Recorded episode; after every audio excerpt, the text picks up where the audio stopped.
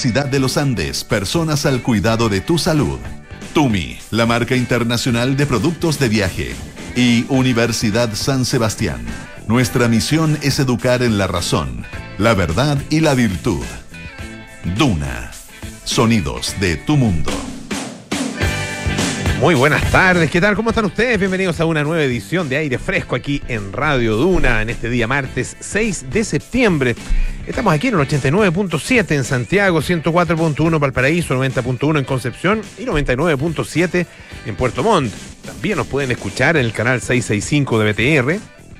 Pueden utilizar nuestra aplicación Radio Duna o entrar a duna.cl y ahí encontrarán toda nuestra programación, la música de Radio Duna, supuesto las noticias también actualizadas permanentemente y también nuestros podcasts, lo mismo que en Apple Podcasts, Spotify y las principales plataformas de podcast. Si se perdieron algo, han escuchado los comentarios, la entrevista, qué sé yo, entrevista esta mañana muy interesante a Oscar Landerreche en Hablemos en Off, bueno, pueden, o la de ayer, ¿no es cierto? También a, Carlos Peña, rector de la Universidad Diego Portales, pueden eh, bajarla, pueden compartirla, escucharla repetirse el plato si ustedes quieren. Hoy tenemos eh, martes de ciencias y también nuestra sección figura y fondo con César Gabler, así que en algunos minutos más estará César con nosotros y también vamos a conversar eh, junto a Francisco Aravena eh, con el profesor Rodrigo del Río, doctor Rodrigo del Río. Em, del Centro de Excelencia en Biomedicina de Magallanes. Y vamos a conversar acerca de un, eh, de un estudio eh, muy interesante. Él es investigador, además, del Centro de Envejecimiento y Regeneración CARE UC, em, que tiene que ver con la apnea obstructiva del sueño y un eh, mecanismo que tiene que ver con un verdadero sensor, ¿no es cierto? Sensor de oxígeno ah, y que contribuye precisamente a estas alteraciones de la apnea obstructiva del sueño, que es un, es un problema que fíjense afecta alrededor del 20% de los adultos en eh, el mundo. Así que ciencia, arte, aquí en aire fresco, ah, todos los días martes. Y mm, partimos, por supuesto, con la actualidad que ha estado muy, muy movida en las últimas horas. María José Soto, ¿cómo estás? Muy buenas tardes. ¿Cómo estás? Bien, pues muy bien. Oye, yo acontecía, hoy día estuvimos al aire con el Nico Vial. Sí, pues eh, aperrando con estos cambios de, este cambio de gabinete tan accidentado, la verdad. Oye, antes de entrar en eso, ¿ya? Em, acaba de aparecer el comunicado del Banco Central. Ah, sí. Ah, recién, recién, en estos segundos, en su reunión de política monetaria, que fue eh, hoy día, el Banco Central el Consejo acordó incrementar la tasa de interés de política monetaria en 100 puntos base y llega a 10,75%. Em, hubo, no, fue, no fue mm, unánime porque eh, hubo dos eh, de, los, eh, de los consejeros, o sea, esto contó con voto mayoritario, digamos, tres consejeros, la presidenta, dos consejeros más, pero hubo dos votos em, minoritarios. Esto no, es, no es tan común que yo recuerde. Em, el vicepresidente, Pablo García, eh, votó por aumentar la tasa de política monetaria en 125 puntos base. Ah, mientras que eh, la consejera Griffith Jones em, optó por o votó por aumentarla en 75 puntos base. Finalmente son 100 puntos base, más de lo que esperaba el mercado, que eran justamente 75. Así que a 10,75% llega entonces em, la, la tasa de política monetaria. Y dice además bueno, deja abierto, ¿no es cierto?, qué va a pasar durante los próximos meses, porque dice que los próximos movimientos de la tasa dependerán de la evolución del escenario macroeconómico y sus implicancias para la convergencia de la inflación a la meta. Ah, información entonces de último minuto que bueno. Que recién y se estaba esperando. Es bueno compartirla con ustedes, así es.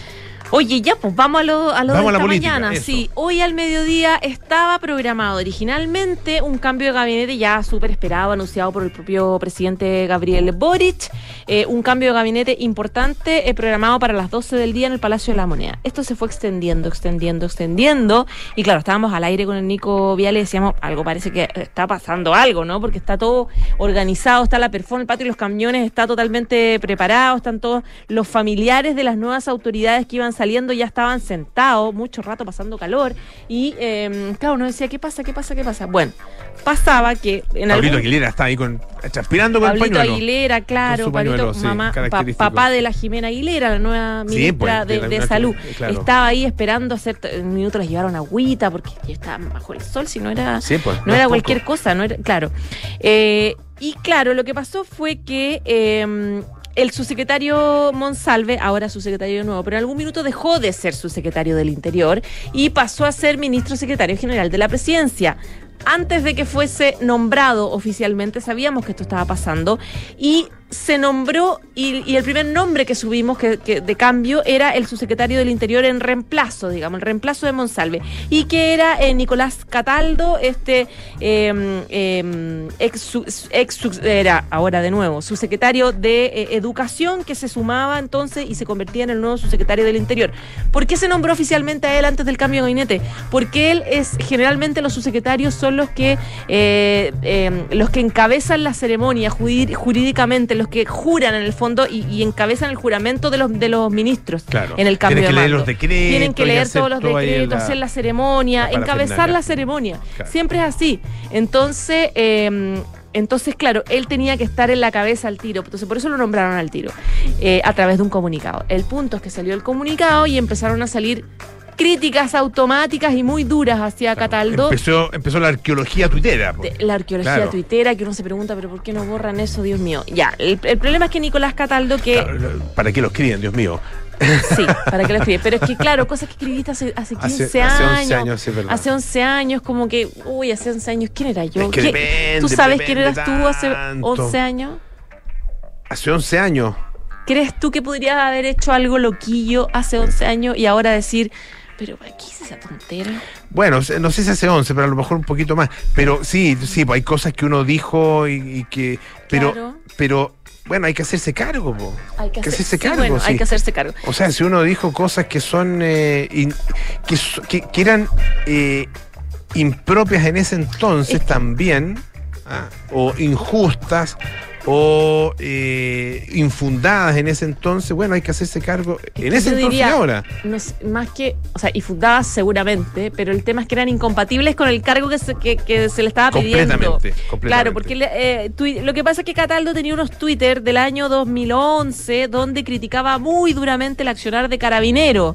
Eh, con epítetos que para qué vamos a repetir, digamos, eh, em, eh, insultos, digamos, al rol de carabineros, pero con eh, básicamente con un rol muy duro, fustigando el accionar de carabineros, especialmente en las calles, hablando de represión, de violaciones de derechos humanos, etcétera, etcétera. Y, claro, planteando la incapacidad, al fondo, del gobierno de turno de poder frenar esta fuerza policial. Hizo varios tuiteos que son complejos de esa época. En esa época él era mm, asesor en, en educación, en la, en, la bancada del Partido Comunista y en en, como con, trabajó con la con la ex diputada Camila Vallejo. Un poquito después, sí. el, eh, fue asesor legislativo el 2014. Era asesor legislativo y después fue jefe de gabinete de la, de la actual vocera Camila Vallejo. Tiene razón, tiene razón, claro. ese, es su... 2013, 2014, en esa época. Pero 2011, ¿en qué estaba? Estaba, estaba dice acá en su currículum que estaba como asesor técnico del Departamento de Educación y Perfeccionamiento del Colegio de Profesores y parte del equipo editorial de la revista Docencia. Ya en, ese, en, ese, en, ese, en ese, ese, el contexto, es el contexto en que estaba en ese entonces. Mm. entonces, claro, él hace ahí esas críticas que ahora la vida lo llevó a convertirse en su secretario del Interior y el problema fue que empezaron a criticar especialmente sectores de la oposición diciendo, pero ¿cómo van a sentar en la mesa a alguien que tiene una opinión horrible de Carabinero? ¿Cómo van a sentarlo a negociar con Carabinero, a que sean aliados? Porque sabemos que los temas de seguridad es eh, eh, la subsecretaría de Interior los tiene, los tiene que manejar hay una reforma eh, que viene en camino de, de, carabineros precisamente, está la tremenda crisis que tenemos en la macrozona sur, eh, donde evidentemente su relación con las policías es fundamental y es clave. Entonces se enojó todo el mundo, especialmente la derecha, que obviamente, en verdad, son como la niña bonita, porque eh, de alguna forma hay que convencerlos de sentarse a conversar, luego de esta, este, este mm, fracaso que tuvo la moneda con el triunfo del apruebo, ya los sectores de la derecha están pidiendo varias condiciones para sentarse a conversar y lograr un acuerdo. Entonces ellos al tiro dijeron, no pienso juntarme a conversar con nadie del gobierno si es que nos sacan de inmediato a Nicolás Cataldo. De hecho, eh, lo dijo textual el, jefe de la bancada de la UDI. No hay ni una conversación con el gobierno mientras no saquen a esta persona. Mientras no traigan a esta persona interlocutor válido. Y esto fue todos los 45 minutos en que estaban los familiares del cambio de gabinete matándose calor. habrá habido familiares de, Nicolás Cataldo, ¿no? Yo te diría que no sé, no es tan común que los subsecretarios. la familia, Claro, porque las ceremonias de subsecretario normalmente no se hacen, entonces no, sé si. Ah, no lo sé, no, no, estoy segura, pero no, es tan común, yo no lo he visto mucho. Eh, pero bueno, eh, eh, fue bien duro porque de inmediato se tuvo que tomar una decisión y salieron otros nombres de otro asesor del Partido Comunista del Interior que sí tenía eh, Urquiza, que sí, sí tenía... Alejandro Urquiza. Alejandro Urquiza, que sí tenía harta expertise en materia de, mm. de, de, seguridad estudios, etcétera. Eh, pero entre eso también se escuchó, leía yo la opción de Crispy, también el subdere, de que todo eso pasando en los 40 minutos, así como ya, no podemos subir a Catalgo ya, y nos enteramos que Catalgo lo bajaron. ¿Quién va ahora? Ahora puede ir eh, Crispy, ahora podría ir eh, eh Urquiza, y de repente suena, no, ¿sabes qué? Nos, nos quedamos igual, y el presidente Gabriel Boric lo que hace es pedirle a Monsalve que de las Express, que ya estaba feliz, eh, con su nuevo cargo en Sexpress pase a la subsecretaría del Interior y por lo tanto Cataldo pasa a la subsecretaría de Educación. Se devuelve todo, todo se echa, se echa para atrás. Entonces, claro, este, este cambio de gabinete incendiadísimo hasta el último minuto. El mismo Boric dijo que eh, los cambios de gabinete en Chile eh, siempre son dramáticos y este no, no, a este no le faltó su dosis, mm. dijo él, un poco reconociendo que lo pasó mal. Oye, ahora, el, el, el comité político a, ver si podemos hablar un poco de eso, José. Eh, ¿Qué ha compuesto, o sea, qué ha, queda compuesto por, por eh, varios, eh, varias personalidades, digamos, que son bien, eh, bien relevantes, que tienen mucha, mucha experiencia.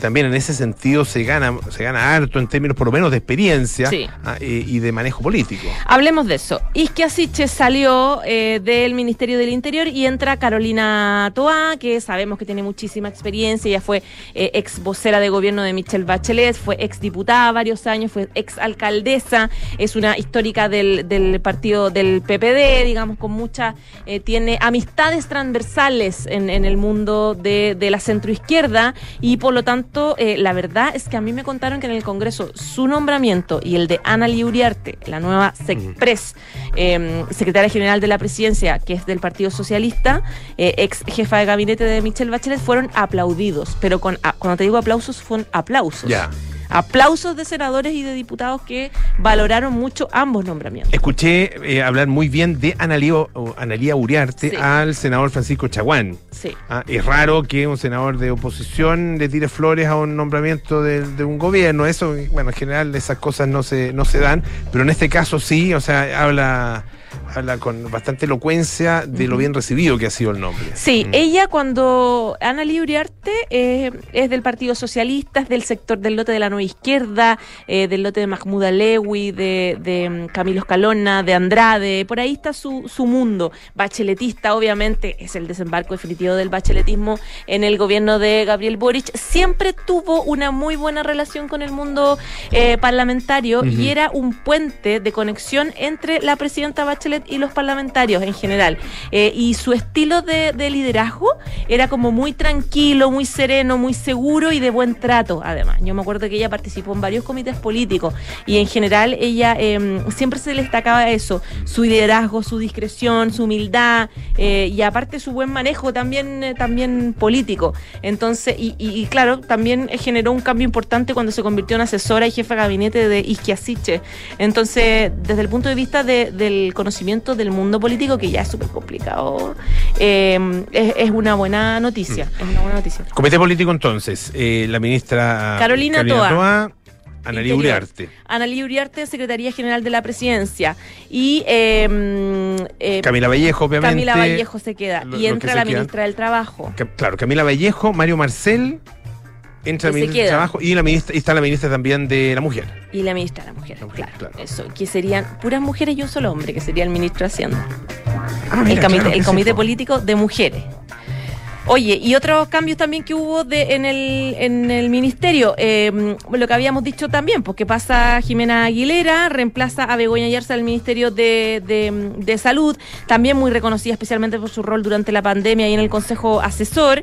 Eh, Claudio Huepe también de Energía se va y entra Diego Pardo, que era eh, un eh, súper cercano a, a, Boric, era del asesor del segundo piso de la moneda y pasa ahora a, a ministro también de Energía. Y Flavio Salazar, también que tú preguntabas de ciencia, eh, se fue y lo reemplaza Silvia Díaz. Es este el cambio que hace el presidente Gabriel Boric. Él decía, este cambio eh, no es eh, para la foto, este cambio es para tener mejores condiciones para poder ayudar a las personas. Y claro, él destacaba incluso que Analía y Toa le dan mayor cohesión al gobierno a propósito de esta necesidad, un poco de que varios sectores logren eh, esta cohesión y este, mm, y este acercamiento. De hecho, eh, Carolina Toa, el, en el sus primeras palabras como ministra, ella lo primero que dice es eh, que tenemos la necesidad de mover nuestra capacidad para lograr acuerdos con todos los sectores. Es el objetivo ahora. Acuerdos para las reformas que tienen ellos como gobierno, como moneda, digo, reforma previsional, reforma tributaria, que son las dos grandes reformas. O sea, su gobierno también tiene que continuar. Y para lo más importante, que es este, este nuevo proceso constitucional que comienza. María José Soto, muchísimas gracias. ¿ah? Ya pues, un abrazo. Oye, em, una, una noticia...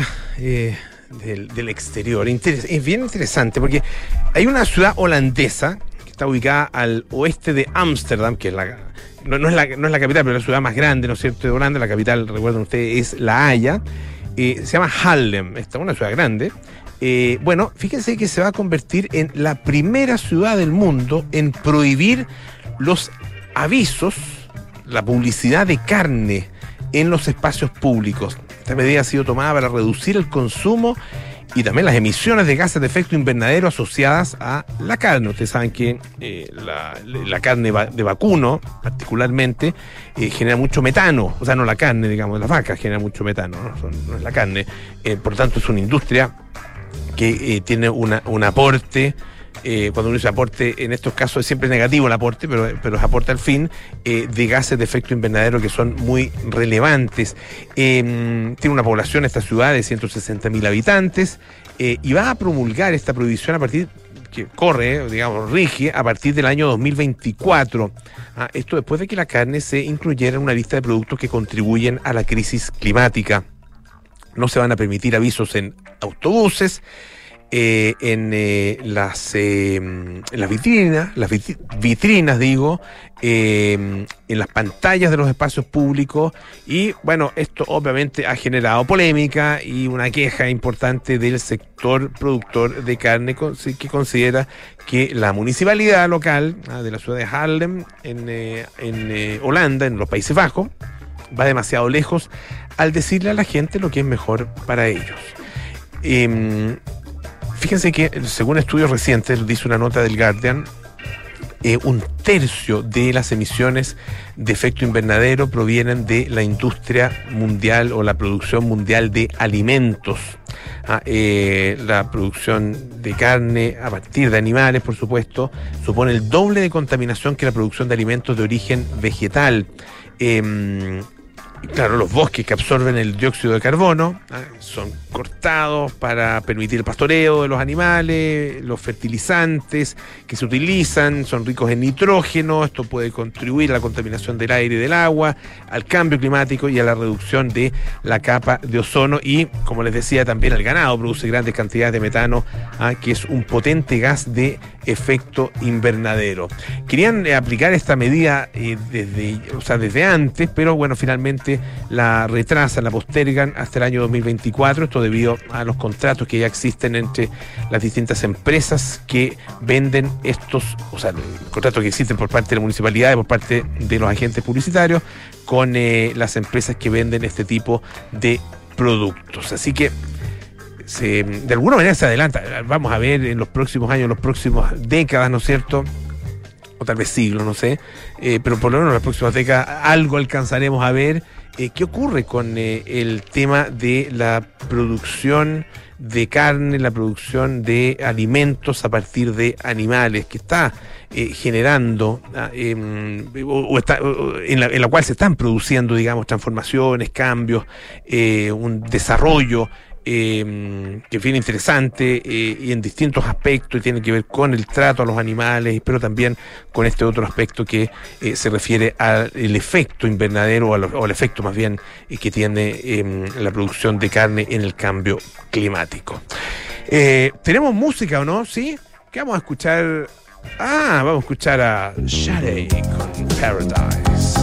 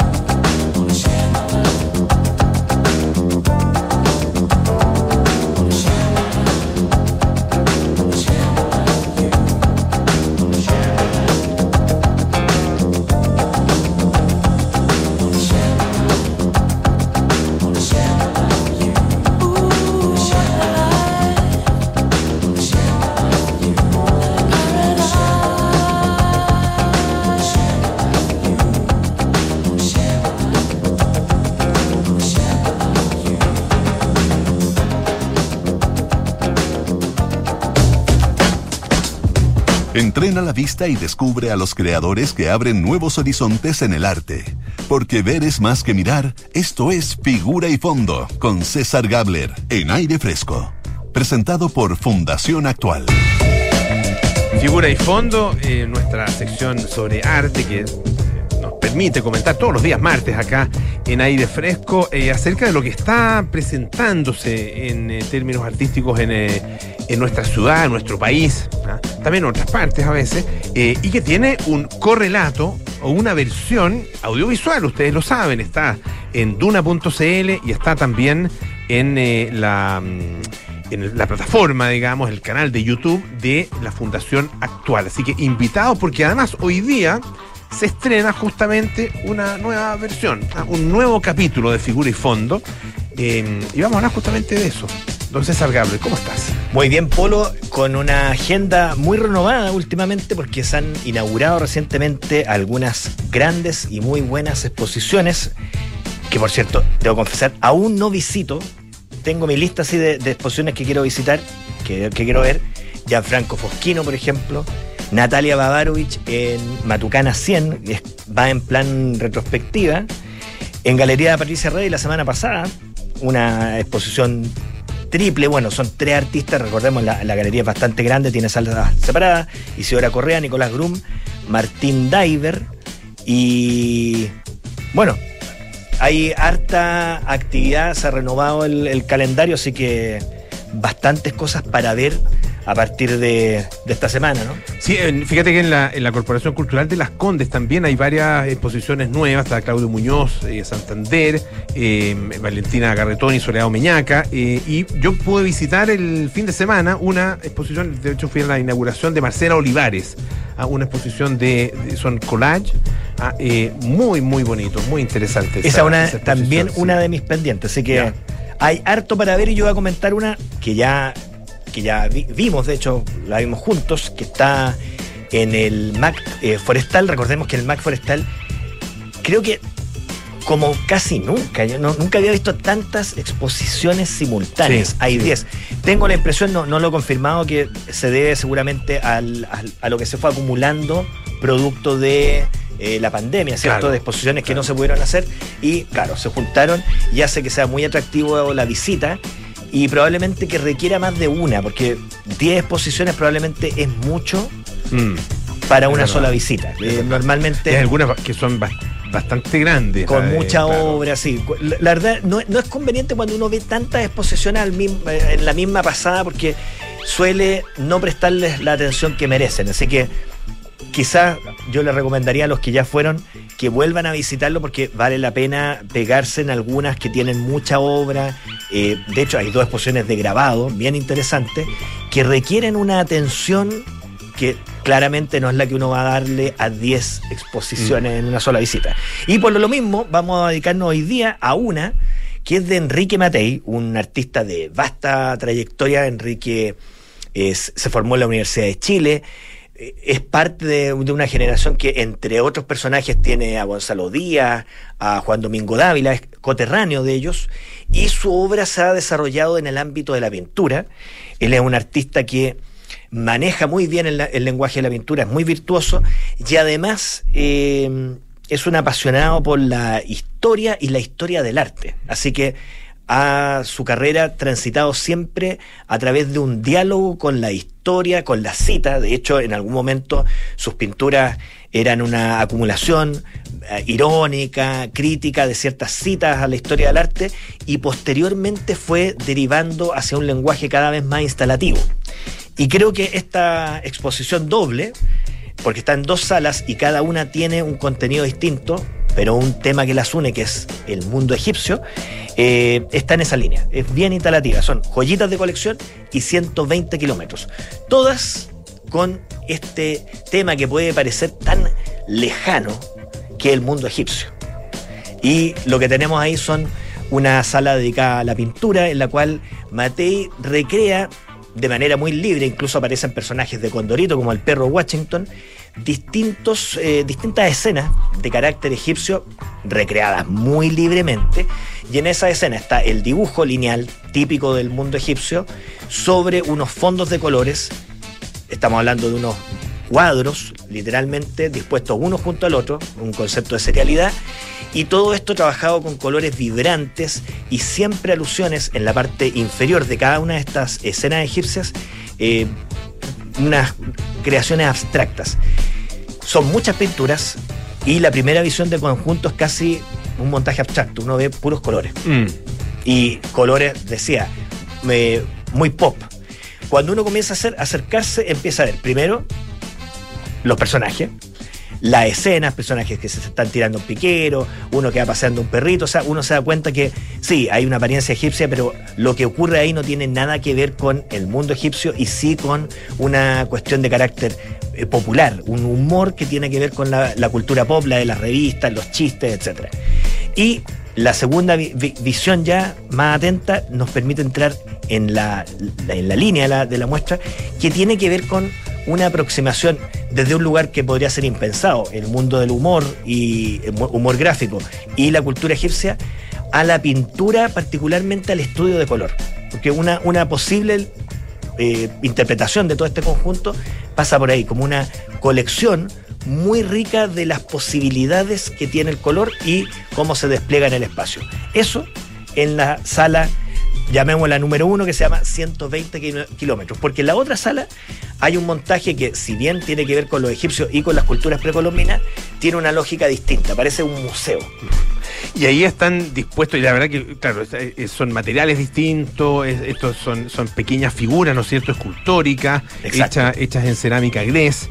Eh, pero que y tiene una disposición al estilo museo, ¿no es cierto? En eh, estos como vitrinas, unas vitrinas, pero que tienen una particularidad están dispuestos ahí. Imagínense lo siguiente: una vitrina de, pequeña vitrina de un típico museo eh, eh, precolombino o museo, no sé, de, alguna. De antropología, de antropología de alguna parte del mundo, con figuras hechas por las distintas culturas, ¿no? Figuras en cerámica, pero con, de alguna manera, o, sea, por decirlo así, con el agua hasta las rodillas. Eh, literalmente, Literalmente. Con el agua hasta las rodillas. Literalmente. Claro, y está, en, está en sumergida, semi-sumergida en el agua. Hay unos espejos en la parte inferior. Se produce un juego de reflejos muy interesante.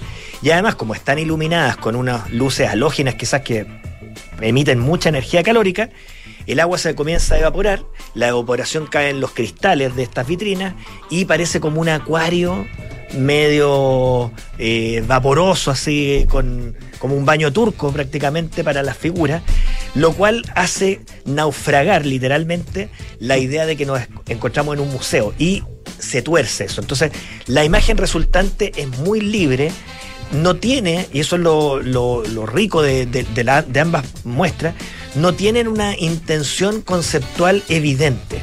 No nos quieren enseñar algo como mm de pronto hay mucha obra contemporánea que, que adoctrina al espectador. Mm. Aquí no hay adoctrinamiento alguno, no hay moraleja y sí hay un cierto eh, misterio, humor y sobre todo una invitación a elucubrar a partir de un imaginario que es tan universal como el de los egipcios y que ha sido recreado manualmente desde el volumen, la cerámica y desde la pintura. Por eso y más, una muestra súper recomendable, dos muestras en realidad, de Enrique Matei, uno de nuestros grandes artistas.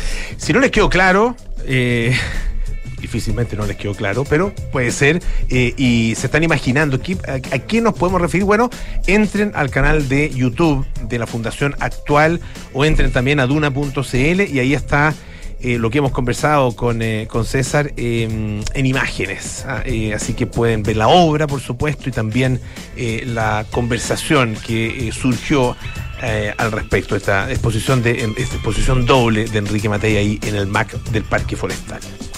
Don César, como siempre, muchísimas gracias. ¿ah? Gracias, Polo. Que esté muy bien. Oye, em, un par de cosas importantes que recordarles. Em, la Universidad San Sebastián destaca con orgullo el primer lugar nacional en investigación en el área química según el, el ranking CIMAGO del 2022. Universidad San Sebastián, vocación por la excelencia. Reservar en Hotel Termas Chillana, reservar en una de las mejores temporadas de esquí del último tiempo. Lo mejor es que a partir de la tercera noche un niño es gratis. O si reservas desde cinco noches, solo pagas cuatro. Eso no es todo. Los tickets son gratis. Haz tus reservas en www.termachillán.cl. Hacemos una pausa, volvemos con más aire fresco. Esto es Radio Duna. No excluyas de las conversaciones a los adultos mayores que tienen problemas de audición. En lugar de eso, ubícate frente a ellos para que te vean, modula, habla lento y ocupa un tono de voz grave. Así podrán entenderte y se sentirán considerados. Soy Pamela Chávez, geriatra. En Clínica Universidad de los Andes contamos con una moderna infraestructura, tecnología única en el país y lo más importante, el mejor equipo de profesionales. Clínica Universidad de los Andes. Somos personas al cuidado de tus salud. Gordo, ¿supiste que en Hotel Termas Chillán tienen una de las mejores temporadas de esquí de los últimos años? ¿En serio, mi amor? Y lo mejor es que desde la tercera noche, uno de los niños se hospeda gratis. O si reservamos desde cinco noches, solo pagamos cuatro. Y además, los tickets de esquí son gratis. ¡Bravo! Pero, Gordo, ¿dónde vas? A hacer las maletas, porque nos vamos a Hotel Termas Chillán. Haz tus reservas en termaschillán.cl. Hola, Elisa. Hola, Juan. Les escribo porque ustedes, nosotros, todos, tenemos algo grande, algo noble y trascendente que hacer en la vida y luchamos para hacerlo realidad. Nuestra misión es formar personas comprometidas con el bien común y con la paz, con el cultivo del conocimiento y con la búsqueda de la verdad. En la Universidad San Sebastián hacemos nuestra tu misión y la misión de cada nueva generación. Enfrentar el cambio climático es tarea de todos. Duna, por un futuro más sostenible. Acciona Energía ha apostado por la regeneración sostenible como eje de su actividad, lo que se traduce en generar un impacto neto positivo en el planeta en los ámbitos del clima, biodiversidad, circularidad y agua. Basado en estos lineamientos, la compañía ha impulsado una iniciativa de restauración ecológica en el Cerro La Ballena, ubicado en la comuna de Puente Alto. Aquí, junto a vecinos del sector, trabajadores de la compañía plantarán 1.200 especies nativas en un terreno de 500 metros cuadrados que con el paso de los años dará forma a la creación de una isla nativa.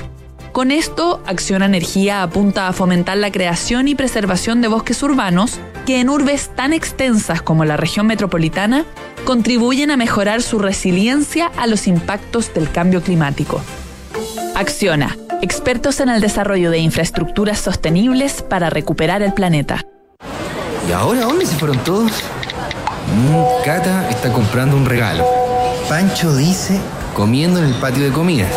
Mi hermano dice pagando las zapatillas. Y mi mamá escribiendo, escribiendo. Mi mamá dice mol. Perfecto. Pasarlo bien como cada familia sabe te hace único. Obtén descuentos en Casa Costanera pagando con Visa desde el 5 al 17 de septiembre. Promoción válida en tiendas adheridas. Visa, única como tú.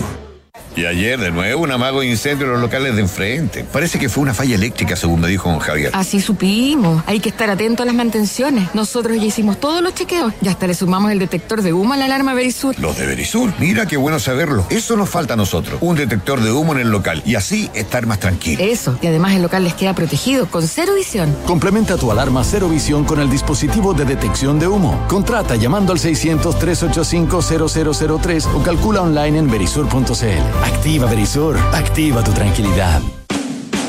Estás en aire fresco con Polo Ramírez. Ya estamos de vuelta aquí en aire fresco. Esto es Radio Duna en Clínica o Universidad de los Andes. Entregan a sus pacientes y a sus familias una atención médica de calidad a cargo del mejor equipo de especialistas en un entorno acogedor con tecnología única en el país. Personas al cuidado de tu salud. Y Tumi, la marca líder en viajes, estilo de vida y negocios, ya está en Chile con su innovadora propuesta de maletas, bolsos y accesorios que combinan funcionalidad con un espíritu lleno de ingenio. Visítalos en tumichile.cl.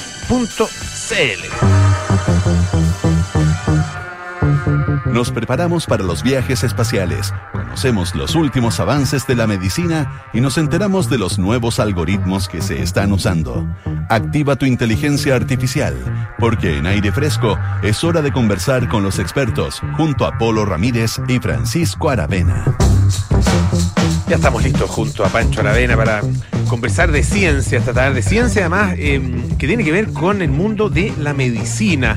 Y parto, Pancho, bienvenido en primer lugar. ¿Cómo estás, Polo? Bien, todo bien. ¿Cómo Feliz cumpleaños atrasado, ¿eh? Ah, muchas gracias. O sea, te dije ayer, pero no tuve respuesta, pero me imagino que estabas... Eh, ¿No tuviste respuesta? No, pero me di, por... Bueno, pero date, por respondido. Me dejaste en visto. Oye, te dejé en visto. Pucha, disculpa. Es no que está bien. Recibí varios saludos ayer y, se, me, se me fue, se me pasó. Oye, pero vamos a cosas que le interesan eh, a nuestro público. Claro. Eh, ¿cómo, ¿Cómo andas de sueño? ¿Cómo está el sueño? Eh, siempre presente, gracias. Ah, no, siempre, con eh, sueño. sí, siempre falta un poquito más, ¿no? Ya. Siempre, sí, uno, uno, está en deuda consigo mismo, siempre. Sí. Porque vamos a hablar de eso ahora. Vamos a hablar de eso y de algo que tiene que ver con el sueño. Que tiene que ver con el sueño y con una con una patología que, mira, es súper interesante porque yo creo que, no sé si me equivoco, pero eh, yo conozco a, personas que han sufrido o sufren de esto, no sé, no sé tú, pero no es tan, eh, no es tan raro encontrarse con mm, gente que, o saber de gente que sufre de apnea obstructiva del sueño. Esta, este, este, este, este, este mm, problema que tú estás durmiendo y de repente dejas de respirar, mm. ¿cierto? Y luego recuperas y uno se asusta de repente si estáis, si estáis como durmiendo al, lado de alguien que tiene apnea, como que te asustáis, porque hay un momento, un periodo de silencio. Está asociado al ronquido, eh, hay mucha gente que ronca por esto, pero no es eh, el, ronquido no es eh, no es, no es, no está siempre presente y por lo tanto se cree que, por ejemplo, cerca del 20% de los adultos del mundo sufren esto, pero se cree que hay un, gran porcentaje que no está diagnosticado en el fondo, gente que, que, no se da cuenta que sufre de esto. Y lo grave es que esto tiene una serie de consecuencias para el resto del organismo. Eh, justamente en torno a ese tema eh, han eh, trabajado y ha trabajado el investigador con el que vamos a tomar contacto ahora. Él es Rodrigo del Río, investigador del Centro de Envejecimiento y Regeneración CARE UC. ¿Cómo estás, Rodrigo? Muy buenas tardes. Hola, ¿cómo están? Bien, bien. Muchísimas gracias. Eh, vamos a hablar a propósito de que eh, entiendo que un em, un artículo firmado por ti y por Rodrigo Iturriaga eh, fue publicado en, la portada de una revista especializada en torno a eh, una parte particular, el, cuerpo carotídeo eh, y el papel que tiene en, en todo este sistema, ¿no? pero antes de entrar al tema del, cuerpo carotídeo, que es como el, foco de la investigación que ustedes publicaron, quería que partiéramos por lo más básico, por la descripción de la apnea obstructiva del sueño y sus consecuencias en el organismo. Sí, eh, bueno, primero gracias por la, por la oportunidad de compartir un poco lo que hemos hecho en, la radio. Eh, tú creo que diste una, una definición muy, muy precisa. Efectivamente, la definición de la apnea del sueño es este cese de la respiración cuando tú estás durmiendo, que pueden ser de unos 1 o 2 segundos hasta 10 o 15 segundos sin respirar. ¿Cuál es el problema de estas apneas que son repetitivas durante la noche es que trae efectos patológicos asociados a cada uno de estos episodios donde tú no estás respirando. Dentro de las más clásicas y obviamente conocidas por toda la población es el desarrollo en el largo plazo de hipertensión arterial, que ustedes ya saben eh, es un factor que lleva a otras enfermedades más severas aún. Ahora, eh, ¿cuáles son los los, eh, los procesos que se gatillan, digamos, con eh, esta em, con esta con la apnea obstructiva del, sueño, em, porque esto tiene que ver también, claro, con tal como decía Pancho, ¿no es cierto?, el tema eh, lo, que mencionaba el cuerpo carotidio, pero también con el, estrés eh, oxidativo, con la inflamación, que son fenómenos que se dan, ¿no es cierto?, de manera generalizada en el organismo a partir de ciertos estímulos. Efectivamente, el, el, hecho de tú dejar de respirar por un par de segundos y después volver a tomar esta bocanada de aire cuando, cuando te despiertas genera una condición que es conocida como estrés oxidativo. El estrés oxidativo per se te va a generar este cuadro inflamatorio, pero lo interesante es que existen sensores específicos en el cuerpo que son capaces de detectar esta inflamación y una vez que detecta esta inflamación, generarían estas consecuencias patológicas a través de la activación del sistema nervioso autónomo que se llama, que finalmente es el que controla todas las funciones vegetativas del cuerpo. Ahora, eh, ¿cuáles son eh, en ese sentido las consecuencias de em, diagnosticar o detectar este, esta patología tarde o no, o no detectarla? Bueno, lo que pasa es que normalmente las personas que tienen el diagnóstico de tener apnea obstructiva es porque vienen normalmente referidas por la persona con la, con la que duermen. Claro. Tal cual como tú bien decías, tú duermes con una persona y de repente te das cuenta que dejó de respirar y de repente se despierta. Entonces eso te llama la atención y inmediatamente lo mandas tú al, al doctor, ¿cierto? Ahora, ¿qué pasa con el resto? Esos son este porcentaje importante de personas que no estaría diagnosticada y que finalmente están eh, sufriendo esta condición de manera un poco silente y que después a largo plazo ya genera una manifestación mm. sintomática como puede ser, por ejemplo, tener una hipertensión sistémica diurna. Estamos conversando, les recuerdo, con el doctor Rodrigo del Río, que es eh, investigador del Centro de Excelencia en Biomedicina de Magallanes y también eh, de la Pontificia Universidad Católica de Chile. Eh, Rodrigo, el, el, em, el tema que hay, hay el, el, tema de la apnea, digamos, del sueño, hay eh, condiciones que la parecen propiciar, ¿o no? Mm. Eh, particularmente eh, el sedentarismo, el sobrepeso, ¿qué, qué otros, qué otros factores eh, son los que, digamos, no, no, no, sé si la producen o si hacen que se dé con mayor frecuencia en personas que tienen justamente esas condiciones, esas comorbilidades?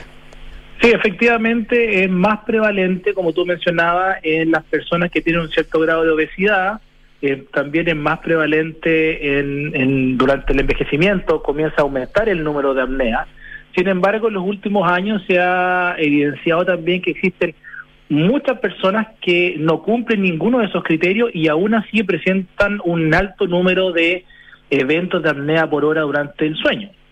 Y esto influye obviamente también en la calidad de vida, no solamente por las consecuencias largo plazo, sino que como ustedes hacían esta conversación al principio, el, hecho de tú estar cansado durante el día probablemente se asocia al mal dormir. Claro. Y el mal dormir justamente se produce porque cuando tú estás durmiendo y tienes una apnea, tienes un micro despertar, entonces tu sueño no está completo. Entonces, ese es un factor que también eh, predispone a la somnolencia diurna. En ese sentido, para uno que duerme solo, por ejemplo, ese podría ser un motivo. Ah, sí, ah. sí, bueno, después hablamos de eso, pero eh, podría ser un motivo de, de, consulta, ¿no? El, el, el, sentirse cansado, eh, digamos, ir a revisar si hay algo malo en el sueño, incluyendo una apnea, ¿correcto? Sí, claro. Mm. Eso es lo que normalmente ocurre en las personas que tienen un, esta somnolencia diurna excesiva, terminan consultando eh, para hacerse un examen que es bastante costoso también para poder eh, eh, evaluar tu calidad de sueño durante toda una noche. Que es donde uno se queda a dormir así como rodeado de, de cámaras y sensores, ¿no? Eh, eh, exactamente. Bueno, pero por lo menos no te sientes solo ahí. Bueno, claro, podría ser. Aunque, claro, no sé qué tan digno sea el. Bueno, bueno. Eh, la prioridad es otra.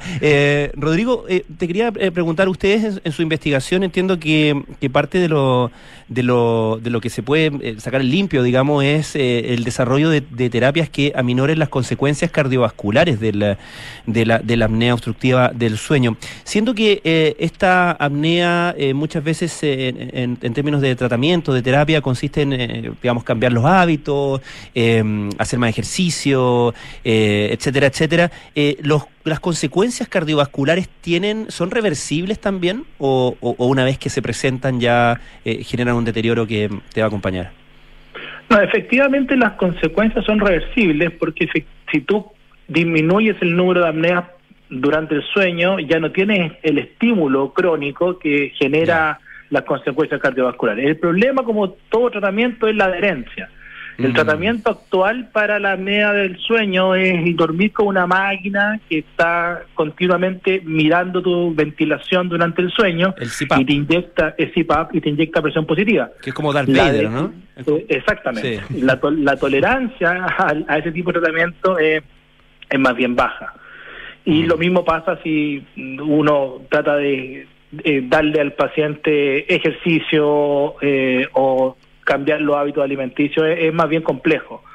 Eh, por lo tanto, lo que nosotros estamos apuntando es justamente tratar de disminuir las consecuencias cardiovasculares de la apnea a partir de la manipulación de estos sensores de oxígeno em, que estarían midiendo entonces este, este número de eventos por hora durante el sueño. Eh, aparte de las consecuencias cardiovasculares, eh, ¿tiene otro tipo de consecuencias? Estoy pensando, eh, porque, claro, el dejar. Divorcio. De, también. dejar de, de respirar.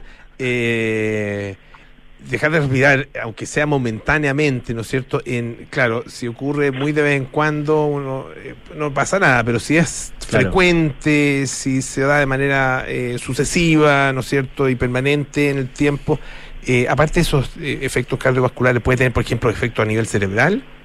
Sí, los tiene. De hecho, los tiene. Existe una, una asociación positiva entre el número de apneas que tú tienes por, por hora por noche y tu función cognitiva. Em, Por lo tanto, mientras mayor el, es el número de apneas, peor te va en los test cognitivos.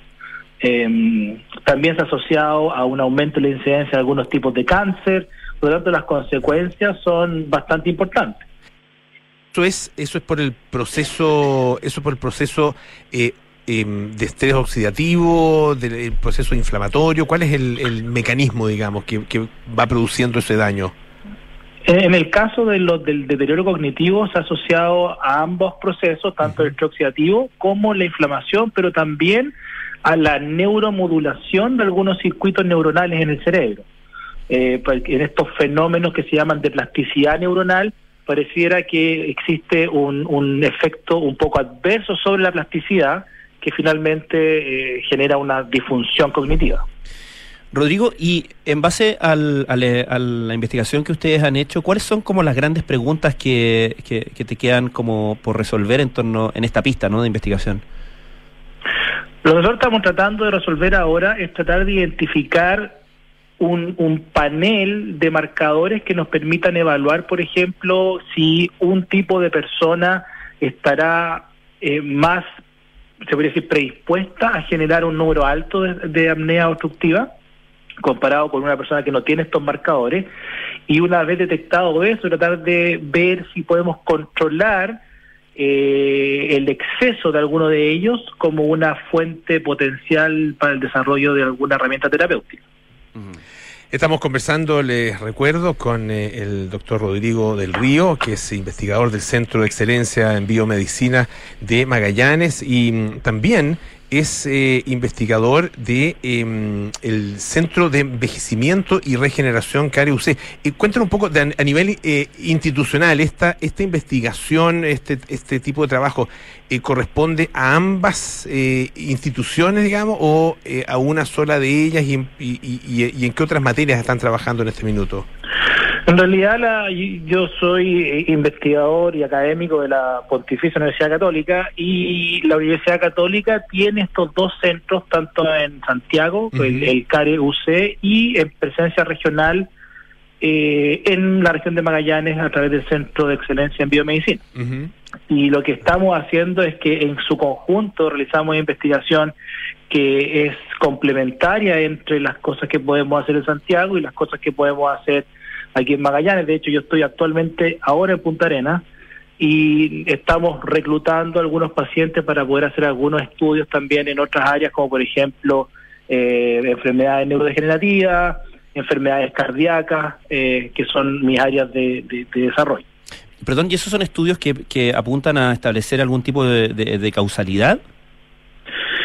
Estamos tratando primero de poder generar una población que podamos estudiar, que siempre es lo más complejo, porque necesitas tener una población bien caracterizada para poder tratar de tomar alguna decisión en, el futuro. Y lo que tratamos de hacer es, ir saltando entre la biología en células, que se podría decir que es la típica biología que uno puede hacer, o la investigación de laboratorio, y tratar de llevarlo un poco más allá a la traslación al humano, viendo si las cosas que vemos en los laboratorios también ocurren en el humano cosa de poder tener ya un, se como un pipeline bien armado para poder generar nuevas intervenciones. Eh, Rodrigo, y ahora sobre una última cosa sobre la, la investigación, eh, sobre, el trabajo que ustedes han hecho, ¿no es cierto? Es eh, uno, uno de los problemas que tiene la, la apnea, eh, y esto a nivel mirado, digamos, desde, desde los pacientes, es que la gente se demora mucho en, en, en lograr un diagnóstico, ¿no? Eh, es, eso, eso, ¿Por qué se da? ¿Es, un, ¿Es, un, tema de dificultad de, de diagnosticar el, el proceso, el, el, problema, o es que la gente no lo, no lo conoce lo suficiente como una problemática eh, que, o, como una enfermedad en definitiva? Yo creo que lo que pasa en general es que es un poco asintomática. ¿no? No, es como cuando a ti te duele el estómago, por ejemplo, que tienes una dolencia y que inmediatamente te hace buscar un remedio o asistencia. Mm. Acá lo que ocurre es que tú te despiertas al otro día y pasa lo que justamente ustedes hablaron en la mañana, o sea, recién, es un poco que tienes sueño. Mm. ¿Y a qué lo asocias tú?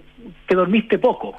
Claro. No lo asocias a que quizás tu sueño no fue lo suficientemente bueno en, términos de tu estructura de sueño, mm. que es lo que te debería llevar a consultar, eh, quizás a poder ver cómo es tu calidad de sueño.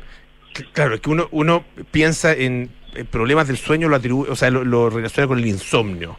¿No es cierto? Ah, eh, y probablemente mucha gente efectivamente eh, recurre a, un médico, a un especialista, pensando, o a partir de un insomnio que, claro, es mucho más, más evidente y, más, y uno lo tiene más consciente. Claro, claro. A nosotros hemos, en algunos estudios preclínicos que hemos hecho en, roedores, hemos podido determinar, por ejemplo, que no existe alteración en el número total de horas del sueño, sino que la calidad del sueño es la mala. Mm. Por lo tanto, tampoco es un asunto de que, claro, yo estoy seguro que dormí ocho horas, perfecto, pero si esas ocho horas dormiste mal, al otro día vas a tener esta condición donde vas a estar con, un índice de fatiga alto y probablemente eso está asociado también a un problema eh, cardiovascular y eso hay problemas de perfusión en los órganos y así este es como un gran, una, gran bola de nieve finalmente. Le queremos agradecer muchísimo al doctor Rodrigo del Río, investigador de la Universidad Católica de Chile. Ah, trabaja ahí, eh, por supuesto, en el Centro de Envejecimiento y Regeneración CARE UC y también en el Centro de Excelencia en Biomedicina de Magallanes. Muchas gracias, Rodrigo, que esté muy bien. No, gracias a usted. Muchísimas gracias. Francisco, un placer. Un gusto, por como, siempre, todos los martes. Ya nos vamos, viene cartas notables con Bárbara Espejo, nada personal con Josefina Ríos y Matías del Río, Terapia Chilensis con María José Ochoa, Arturo Fonten y Noam Titelman y Rodrigo Santamaría. Nosotros nos juntamos mañana a las 6 de la tarde para más aire fresco. Estén bien, chao.